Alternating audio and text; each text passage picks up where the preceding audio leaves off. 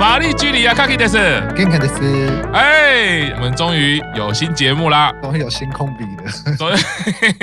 有这边就可以知道，虽然美其名叫做营运，我们呢始终也只是人气的奴隶而已，对不对？玄关大人人气最高，必须从善如流，开一个新节目。人气这么旺，而且还有始终粉丝，已经有 浪漫的宣告了，还追到日本，幸好没有去东京来，对不对？啊、哦，对啊，哎，对你这样讲，你知道那个。粉丝的 service 其实是很耗时间体力的，对，对，原来是这样子啊！现在东京开放，我就很怕接下来就是会很多人追星追到。等下，就是我看你都瘦了，难怪游喜大人最近都越来越开心。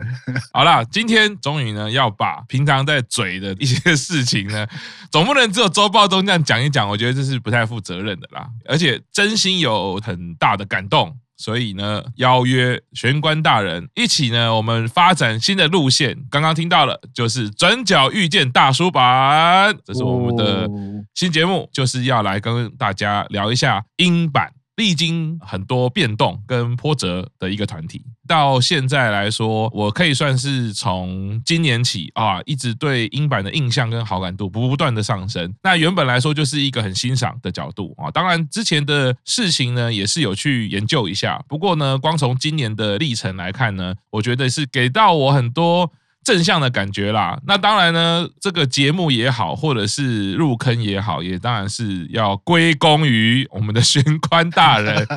没事就啊传很多连接过来啊，啊，那玄关大人，现在你对英版的看法或者是感觉是什么？其实英版的 Life 我也只看过这么一次，如果再加上你现在是你现在是在让我们很难过，是不是？我一次都没看过啦，怎么样？啊，对不起，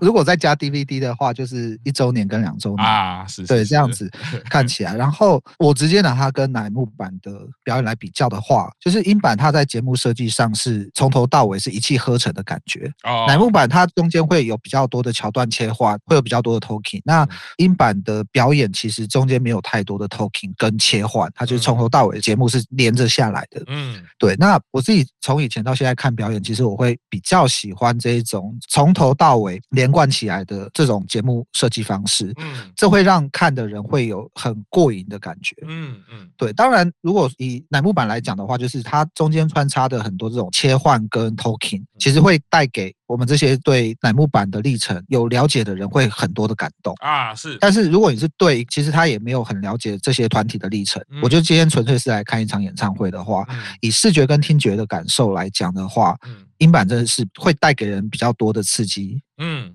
跟比较过瘾的感觉啊，一语中的，讲中了我蛮强大的一个历程感。本来看乃木坂完全是看不懂，或者说根本对于偶像来说带有很多刻板印象啦、既定印象那个框架跟有色眼镜哦，就是说这种自以为是怎么样的状态去看日本偶像。那透过乃木坂那个历程开始慢慢打开之后呢，也是留意到他有很多作品可能是一个日本平均来说的演艺水准、音乐水准。表演水准，哎，都觉得好像是一个值得看下去的演出也好，或者是音乐呈现也好。那我觉得刚刚玄关大人讲了一个重点，就是说那个感动好像一直是乃木坂带给人家很重要的一个环节，或者是一个诱发的契机。像周耀中也讲到说，白石麻衣的毕业两周年啦，那时候就因为白石麻衣的毕业，开始了有很强烈的动机，觉得说好像要进入乃木坂的偶像历程世界，去看他的各方面的作品产出。那也犹如刚刚玄关大人讲的哈，他们的。我是没有现场看过 live 啦啊，这个对，看他们的线上演唱会也好，或者是看他们的影音制品啊，演唱会做成蓝光 DVD 啊，看这些影像，它的层次的堆叠，不断的扣住你很多人生各个面向的那个感动，是你都很可以容易去接收到的。就在这样子这两年的铺陈，对于日本偶像，对于乃木坂，对于这样子的感觉跟感动呢，已经。开始烙印在心中的时候，不知道是为什么，就诶，今年度看到英版算是呃有一些歌曲，然后有一些表演，哇，就像刚刚玄关大人讲的哈，那个爽感跟那个爽度，这是非常非常的强烈。这已经这个中年人了，好久没有这种青春，然后这种迅速的感官刺激。真的是会让人家着迷，所以我甚至会有一种感觉，就是有一点像邪教，就是哦，我相信许安大人你很熟嘛，你那么喜欢追名林琴，追名林琴也是这副德性嘛，对不对？他的表演一气呵成，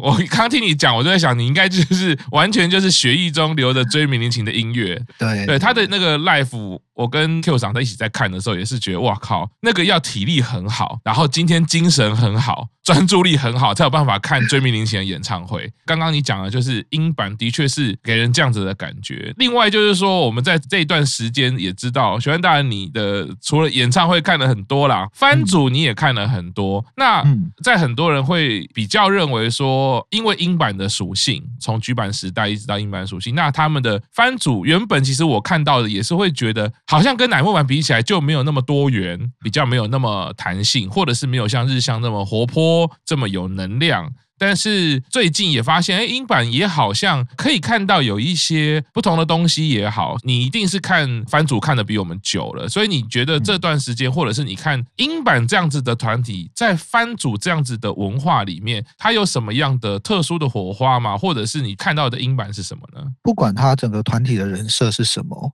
再怎么说，他们就是一群十几岁、二十几岁的小女生，所以不太可能说哦，因为他们的歌曲在歌词上面都是现。实感比较重，然后比较沉重，好像比较叛逆的感觉。他们在番主上面就要维持这样的人设，并没有，并没有，就是 番主上面大家还是就是展现他们青春的。可爱的那一面啊，然后玩起游戏也是很认真啊，好胜心也很强。然后每个人每个人的人设，像是有些人其实我觉得也是跟乃木坂一样啊，有人的人设就是笨蛋人设啊，对，有些人的人设可能就是吐槽的人设啊，对啊，就我觉得那个其实都是一样的，那可能就是制作单位跟 MC 的属性不同。啊。三个版道的节目，MC 的属性跟 MC 还有团员之间的距离感都有点不一样，所以那个看起来的时候。会有一些微妙的差异在啊，对对对，那种例如主持人跟团员的互动，然后吐槽的强度或者是什么的。例如说，哦，如果我们讲日向版的话，日向版就是两个人都不会去看 live 的，他们跟团员感情很好，但他们不会去看 live。哦，对，所以有时候这种东西就会在日向版节目被拿来当梗。那那英版的话，英版也是，呃，现在两个 MC 其实跟团员感情也很好啊，他们也很能够掌握每个团员的属性啊。对，所以其实我并不会觉得说，以娱乐方面来讲的话，三个板道系的娱乐程度不会差太多。那可能就是在节目设计上跟一些这种微妙的气氛会有一点不同而已。嗯嗯，哇，这个真的是少数可以用分析三个板道的番组节目啊！玄关大人，我想你会瘦，应该也是有原因的，都没在睡觉嘛。对，没什么的。所以玄关大人那时候讲了之后，我就是因为这段时间真的很喜欢英版，所以就是还是想要找寻看看。我想说他。节目也没停嘛，那也就是节目竟然没停，哎，果然其实隔一两周就会看到一些也蛮有趣的企划。其实我觉得看乃木坂的公式中也好啦，或者是日向版的企划也好，就是我觉得企划这种事情就真的是也看观众的口味，也看当时的状况有没有素材，有的时候就真的是顺顺的过去。但有的时候就就是很有趣、很爆笑。那有的时候也是看成员自己的临场反应，或者是神来一笔啊，神来一句话，可能那一集就有可以留给粉丝很多不同的印象。像刚刚玄关大人讲的啊，就是说，其实三个版道，我我我最近跟着玄关大人一起连看三集的状况下，都觉得就是哎，其实各自真的都有一些些微不同的特色，都很努力。我觉得那个偶像感带来的呃拼劲啊，然后直。接啊，真实真诚啊，都是就像刚刚玄关大人讲娱乐性，我觉得都是有的。其实不同的粉丝也都可以交流看看不同的番组啦。今天呢，我们就要来自我剖析一下哦，不能说只有讲喜欢英版，一个人都不认识，这样是打咩的死，对，一定会被好鬼大人这个碎念。最近有一些 MV 作品跟演唱作品。就让我深深的入坑，跟大家分享一下我入坑之后呢，喜欢的作品跟成员，我一定是先喜欢作品，再喜欢成员的，这边要解释 解释一下。哎，这边要先问玄关大人哦，那在你从什么时候比较开始注意英版的啊？在看节目这方面，我其实看蛮久的，大概我从到日本来，其实就一直有在看三个版道的节目。哦，真的哦，我靠！但是那个也不是说我真的很认真的看，就是刚到日。日本来的时候，其实对日本的电视节目没有那么熟悉，所以那时候电视基本上就是一直锁定在东京电视台哦，就是第七台。然后我算是比较晚睡了，所以每个礼拜一天晚上大概就是一边滑手机一边看电脑，然后电视上其实就播着三个板道系的节目。哦，那时候只要 Q 桑在追乃木坂，所以有时候可能乃木坂节目上有一些有趣的画面，我可能会拍个照，然后 传给他。可是其实那时候我一个团员都不认识，有点放在旁边当做背景音乐这样子的感觉。如果说以音版来讲的话，音版我等于是在局版时代就在看局是怎么写，对哈，对，因为是这样子看，所以其实对那个节目的内容并没有很深刻的印象。对，一直到了二零二零年的年末的那个时候，大家都知道那时候局版发生一些事情，所以那时候整个。团体改组，然后改名，他们的冠番也改名，从曲子怎么写改成转角是英版吗？之后还是维持一样的这种看的方式。可是比较印象深刻的就是在他们的英版第一张单曲的选拔发布的时候，嗯，那一单的发布方式就是很传统的，一个一个叫名字，一个就一个叫名字这样子。哦，那时候其实大叔版的节目已经开始了。哦，二零二零年的年末嘛，那时候已经开始了。是，所以多少有在听的状况下，我就会想说，那就多注意一下这些讯息好了。嗯，所以那那时候就是在发布选拔成员跟队形的时候，就有稍微。看了一下，说每一个被叫到的名字，然后大概是怎么样成员，嗯嗯嗯、然后叫到土生瑞穗的时候，这不夸张，就是我有一一见钟情的感觉。哦、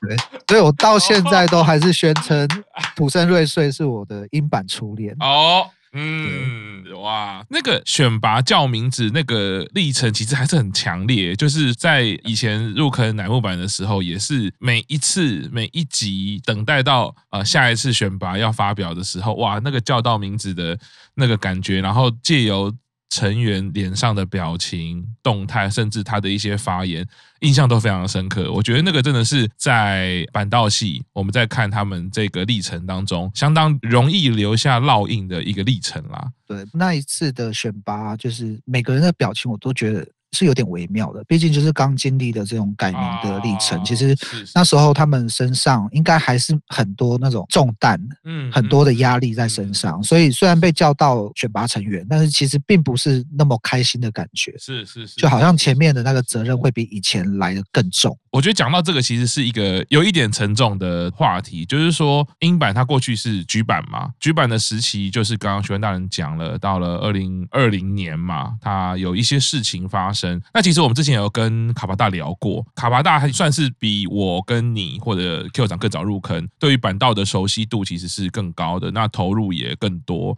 那但是他有分享到一个心境跟历程，我觉得那个是蛮重要，就是说每个粉丝都可能用自己的生命的各种能量在推偶像，不管是哪一种资源啊，有些人花时间，有些人花金钱啊，对，当然好鬼大人的流派就是 一定要有必有的。那当然我相信有很多人。甚至就是一个心情上的依赖，我觉得那个都是很珍贵的。可是当这样的偶像团体、偶像艺人一旦发生一些事情，粉丝一定会感到挫折，粉丝一定会感到有点失望。我觉得那个负面的情绪是一定的。自己在这个音乐圈、娱乐圈，就算二十年吧，也看了不少这样的事情。所以有的时候真的是意外，有的时候是。人之常情，却还是必须要想办法去达到平衡。有的时候真的是有带有恶意，可是我们其实始终没有办法知道真正的真相，不会把这个事情像判案一样，即便是法院判案，你都不一定知道真相了啦。所以这件事情回过头来说，只能去关照到就是粉丝的心情。所以我也在跟学员大人在聊，好我们未来开始要介绍英版的时候，就是我们到底要不要从局版开始？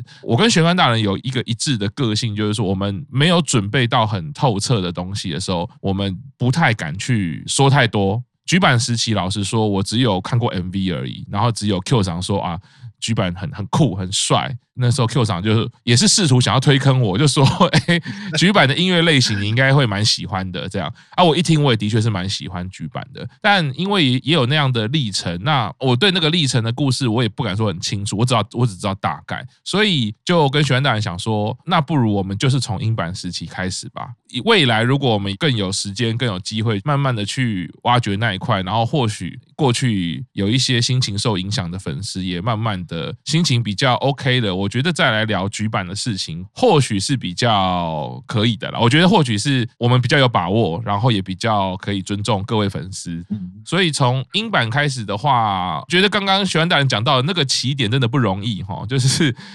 遇过那样的事情，然后你还是要去翻组，你还是要做一样的选拔，但是我名字改了。其实，在最近在 Music Blog 的最近的事情，他们上 Music Blog 的时候讲到这一段的时候，嗯。就有说到说那时候其实对他们来讲就是一段很难熬的时候了，因为改名这件事情是一个很重大的决定，你一改名一定是很多本来的粉丝一定会离开，未来会怎么样根本不知道，会不会有新的粉丝加入。不知道，嗯，对，所以对他们来讲，那一段时间真的是非常的难过。是是，基本上以前在音乐圈也好，艺人的操作来说，台湾呢，因为台湾市场又更小，基本上是完全不接受改名的。就是从经纪人的角度，或者是从各种角度来说，就艺人你一改名，非常非常容易就会流失掉粉丝跟那个群众的基础。我觉得这没有办法，因为艺人操作他本来就是一个信仰的建构嘛。这个改名是一个。下一秒你就变了，这个事情其实是变动。那我们人为什么需要信仰？其实是需要稳定感嘛，安定感。不管你是哪一种类型的信仰啦，即便看起来英版的风格可能很强烈，但是稳定的强烈其实它也是一种安定感。那回到团体的名字一改，尤其是名字，它除了是一个名字以外，它也会。带出很多想象的建构，可能是人设，可能是风格。你现在一改了，我觉得一定成员也好，或者是粉丝也好，那个心中就开始会有动摇，所以那很辛苦，真的很辛苦。所以那时候改成英版了之后，我记得我们在节目中还有聊到哦，还有开玩笑，好像是说跟釜山雅治的一首歌一样，是不是？对对，没错嘛。我觉得我还印象中，我们节目唯一有讲到的那时候英版改名的事情，就是我们也只有云淡风轻的描述这件事，对英版的历程就不了解。哇，所以许安大人等于是在看番组英版第一次选拔就开始注意到这样子的事情了，因为有一个女孩带你入坑了。对，但是那时候就是啊，OK，我记住这个人，然后他有恋爱的感觉，可是也。那时候也没有真的就是说想要去买 CD 或听演唱会。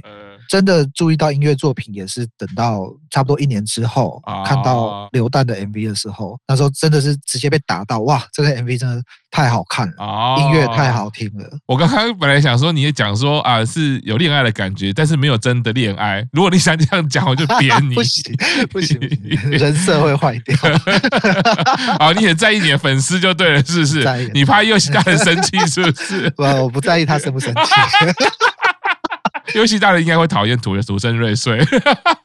所以听到许安大人这样讲，从那个时候的确就是刘旦那个 MV 就是很特别。我觉得我也算是跟许安大人算是非常接近。刘旦那个 MV 出来的时候，那个音乐我也非常的喜欢，我就觉得哇，这真的好强烈。可是那时候我又有一个老习惯，我记得我第一次看到刘旦这个 MV 的时候，我又有不知不觉的那种说啊，这就是英版的那种。既定印象，那个既定印象带出来之后，很容易就会有一种封闭自己的感官，不管说去了解或者是去感受，就会觉得哦很酷，这音乐我也喜欢，MV 拍得很酷，然后我就没有继续注意了。自己会觉得，现在回想起来，那时候其实我是喜欢这个风格，可是可能是年纪大了，或者是说。或者是说未堪知，就会觉得说哦，那所以有的时候带有一个框架的视角去看事情，现在回想起来是有风险的，可能会失去了欣赏或者感动的机会。那总之也好险，我们就不断的在做这样板道的节目，也好险我们有每年的红白。我觉得每年的红白就是经过了一年，那时候跟玄关大人做第一次红白之后，我就觉得它其实是一个很好的。契机，因为的每到那一年，我知知道我一年你要说让心里休息一下也好，或者是说让做节目的感觉整个要打开，所以我会把自己整个放开，就是说今年红白的时候，我就好好来看表演，除了看我喜欢的艺人表演以外，我也来看看一些我没看过的艺人。心境打开的时候，你接受感动的空间就会出来，所以。这时候就要来跟大家分享《流弹》这首歌。虽然 MV 出来的时候我喜欢，但是我并没有因为这样子对英版有什么特别的感觉。一直到二零二一年红白，也就是去年哦，哎，讲一讲我们明年的红白又要准备来，对，已经年底了。对啊，是的，就是二零二一年的红白啊，那个演唱会英版第二次是第二次，其实对，是二零二零年的年底，他们 Nobody Fault 就有登上红白啊，所以所以二零二一年的红白他们再度登场，那时候其实红白有分好几个场地嘛，表演的他们会到不同的场地，有一个是在有点像下方一个狭长的一个空间，它其实就是那个表演会议中心。啊，那个会议中心的大厅的部分。啊，是是，像 YOASOBI 也是在那个地方表演嘛，啊是，对对对，那红白那一次的表演呢，我被英版整个吸引到了，那不瞒大家，第一个吸引到我的是他们的赤脚，对。我实在是对于这种奇特的设定，我真的是会非常的被吸引到。我们看了那么多表演，做了这么多表演，你做 l i f e。真的是很少很少看到赤脚的表演，除非我们看到一些是世界音乐的表演，它可能有多民族、多文化那种表演。可是我们又很容易用既定印象去看哦，就觉得说哦，这个赤脚这个表演可能就是一些跟部落有关啦，跟这个少数民族。但是呢，我们很少看到这种这么现代的编曲，然后现代的服装，在这种年度的盛会里面，硬是要用赤脚表演。这首歌应该算是歌词讲的是很现实感很重、很压迫的，可是他们选择了赤脚这个概念呢，它拉出来的冲突感就非常非常的强烈。因为通常来说，我们如果遇到压迫的曲风、压迫的歌词，人很自然会比较希望有一些保护感。你可能会觉得他们可能会穿着盔甲啊，或者是服装是比较有一种对抗性的。可是赤脚是让人家觉得是毫无防备，它裸露了一个我们平常其实不太容易看到的部分。哎，这样讲好像怪怪的哈。